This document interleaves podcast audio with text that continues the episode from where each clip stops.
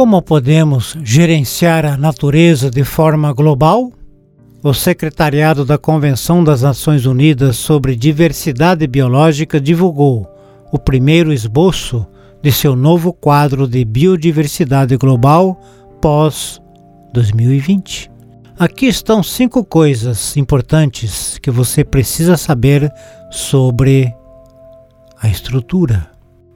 São as falhas na ação climática, a perda de biodiversidade e doenças infecciosas, contadas como os principais riscos no relatório de riscos globais do Fórum Econômico Mundial. É imperativo que líderes e cidadãos adotem uma visão sistêmica para a transformação econômica e social necessária hoje para que possamos construir o mundo que queremos habitar em 2030. Aqui estão as cinco coisas que você precisa saber para gerenciar a natureza.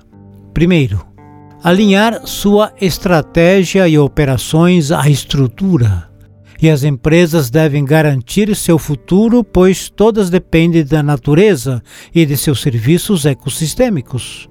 Por exemplo, de acordo com a Organização para Alimentos e Agricultura, mais de três quartos das safras mundiais de alimentos dependem, pelo menos parcialmente, da polinização.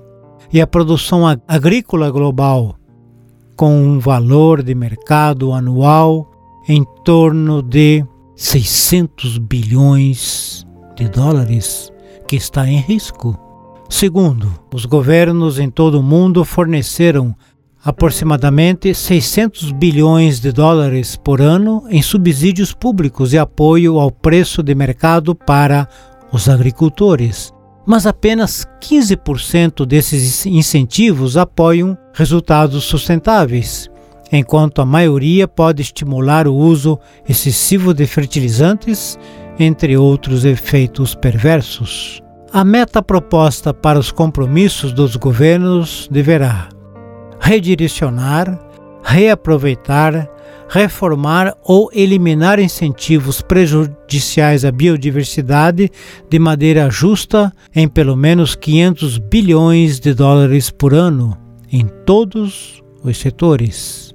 Terceiro, Todas as empresas devem avaliar e relatar suas dependências e impactos sobre a biodiversidade, reduzindo seus impactos negativos pelo menos pela metade, o que significa que o custo de capital para quaisquer negócios que não realizem uma avaliação de materialidade em relação à natureza sofrerá significativamente. Quarto, mais recursos financeiros para pelo menos 200 bilhões de dólares por ano, com pelo menos 10 bilhões de dólares de aumento para os países em desenvolvimento.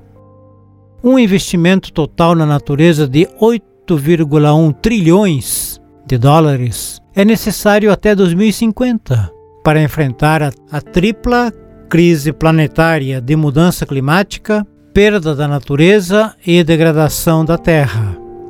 Atualmente, o financiamento privado representa apenas 14% das soluções baseadas na natureza. Existe a necessidade e o potencial de aumentar isso, valorizando o capital natural da mesma forma que avaliamos o capital financeiro, físico e humano.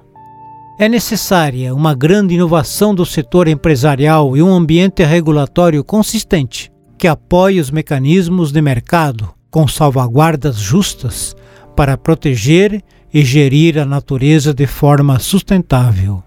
Quinto, adoção de uma meta global clara e ambiciosa para a natureza interromper e reverter a perda natural até 2030 e criar um mundo positivo para a natureza. Esta meta global está sendo reivindicada por muitos atores não estatais e reconhecida por mais de 88 chefes de Estado no compromisso dos líderes pela natureza. Se isto for adotado, seria um forte sinal para a comunidade empresarial de que a mudança regulatória está chegando e os negócios normais não são mais uma opção, portanto, incentivando a adoção de modelos de negócios positivos para a natureza e o redirecionamento de investimentos e decisões de negócios. Fazer processos em torno da proteção, restauração e uso sustentável da natureza e dos recursos naturais.